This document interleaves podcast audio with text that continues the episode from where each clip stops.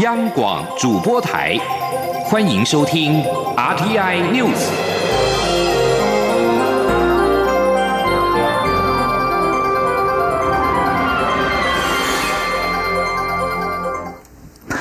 各位好，我是张旭华，欢迎收听这节央广主播台提供给您的 RTI News。蔡英文总统今天南下嘉义市，和嘉义市党部成员及市议员座谈，检讨九合一选举结果。总统在致辞时表示，民进党后续将进行党主席补选，另外，总统府及行政院也会在检讨后进行人事调整。总统强调，人事检讨不表示整件事结束，下阶段要共同努力的是如何让人民感受到真正被照顾。记者欧阳梦平报道。民进党在九合一选举败选后，蔡英文总统陆续到各县市与基层座谈，检讨这次选举的过程与结果。蔡总统二号到嘉义市，由嘉义市长涂醒哲陪同，与党部成员及市议员座谈。涂醒哲在这次的嘉义市长选举中，以两千三百零二票的差距败选，失去连任的机会。总统在致辞时表示，他身为执政团队的领导人，对于这次所有选举结果，必须负完全的责任。要真的检讨再检讨，将每个在选举及执政过程中做的不足、不够，甚至于不对的地方，都拿出来好好检讨，把问题一一找出来。不但要找出政策该调整的地方，在人事方面，府院党也都会调整。总统说：“那我们现在呢，党已经呃开始进行这个。”呃，党主席的这个作业啊，呃，选举作业，那我们已经有代理党主席，呃，呃，林佑昌市长哈，呃，担任。那么后续党会进行党主席的呃选举哈。那另外呢，我们也呃会在呃总统府跟行政院部分呢，都会做呃在检讨之后做人事的调整。总统也强调，不是在检讨完人事就代表整件事情结束，真正的是后续要如何拿出有感的执政，让人民感受到真正被照顾，这才是政府下阶段要共同努力的地方。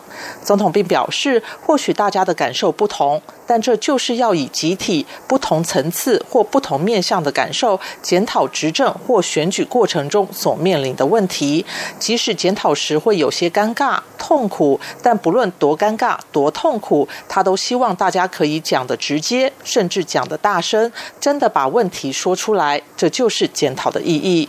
总统并勉励当选的同志继续努力，没有当选的不要气馁，尤其是年轻的候选人。他强调，这次挫败不。不是最后的终局，未来继续努力，一定还有许多机会。另外，总统在进场时被问到内阁改组会不会在十二月二十五号之前完成，总统表示，整个执政团队的检讨有一定的节奏，也会持续进行。中央广播电台记者欧阳梦平采访报道。九合一选举过后，内阁人事调整。国民党立法院党团今天召开记者会，表示目前挤牙膏式的改组无法符合全民期待，他们要求内阁立即全面改组。另外，民进党的立委许志杰也建议内阁总辞，展现民进党全面改革的决心。此外，国民党主席吴敦义将邀请党籍立法委员六号中午参叙，动作引起注意。有媒体问参会是否布局二零二零年总统大选，吴敦义今天受访表示完全无关。吴敦义指出，因为打选战时各县市都需要地方士绅，特别是立法委员及当地的国民党中常委都花了很大力气，非常辛苦，因此选后在眷村餐厅为他们举办一个普通的参会。至于立委补选名单，吴敦义表示现在已经在酝酿，一定会在公告前确定。中央党部正在评估当中。九合一大选中险胜对手获得连任的台北市长柯文哲，今天下午举办了感恩签唱圆游会。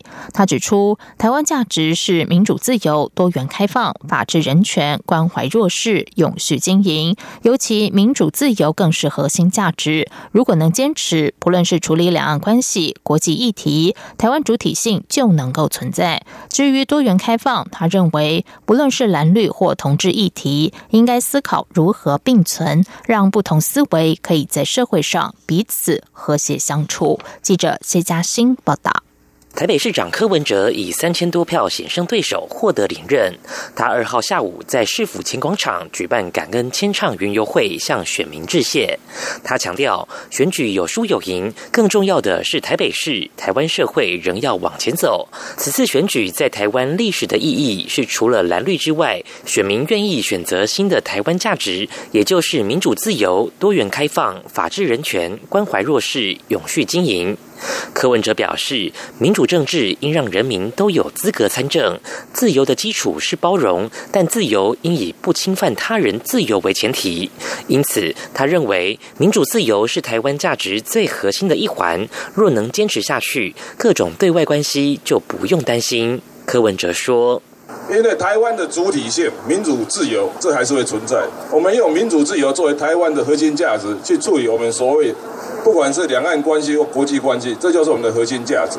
提到多元开放，柯文哲以癌症治疗的观念演变为例。二十年前强调清除癌细胞，但现在观念已经慢慢改为让患者维持最好的健康状态、生活品质，甚至可允许和肿瘤并存。因此，他认为超越蓝绿，并不是要消灭这两种政治立场，而是让不同思维在台湾社会并存。即使大家有不同的过去。但拥有共同的现在，也可以共同走向未来。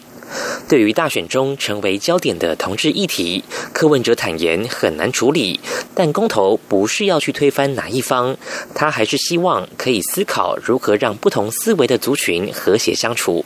他说：“有时候甚至我开始思考呢，在这个社会当中有不同思维的这种思不同思维的族群呢，我们有没有办法让他可以在这个社会彼此？”和谐的相处下去，这才是我们新的一个政治的思维。所以，民主、自由、多元、开放，你知道，这是我们要去努力的目标。柯文哲表示，未来四年的政治目标是建立一个对的社会，让政府是可信赖的，公务员为人民服务，法律是给人民遵守，监狱则是关有罪的人。他会用三大政治原则来面对，也就是对的事情做，不对的事情不要做，认真做。中央广播电台记者谢嘉欣采访报道。在外电消息方面，美国总统川普和中国国家主席习近平一号举行各界期待已久的高峰会。白宫发表声明指出，在两国寻求化解贸易战争的同时，美国同意暂时不苛征新关税九十天。川普政府原定从明年一月一号起，把中国两千亿美元产品的关税从百分之十提高到百分之二十五。但川普和习近平于阿根廷召开高峰会之后，白宫宣布新关税将暂缓，延后九十天实施。白宫的声明指出，中国同意购买未指明但非常实质数量的农产、能源、工业和其他产品。白宫说，如果无法在九十天内和中国达成关于技术转移、智慧财产权、非关税障碍、网络剽窃及农业问题达成协议，百分之十的关税将会升高为百分之二十五。而中国外长王毅表示，双方会依两国元首达成的共识，朝取消所有加征关税方向加紧磋商。中方也愿意扩大进口，缓解贸易失衡。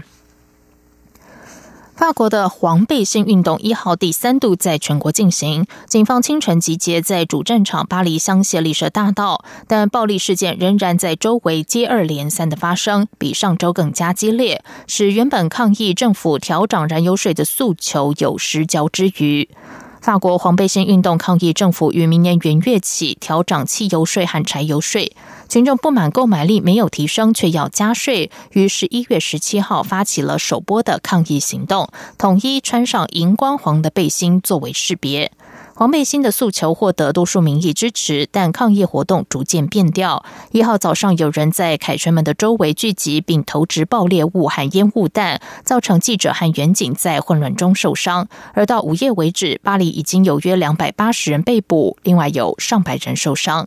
对此，法国政府发言人格里沃今天表示，法国政府考虑宣布紧急状态，以避免事件重演。格里沃也呼吁和平抗议民众走上谈判桌，和暴力分子区隔开来。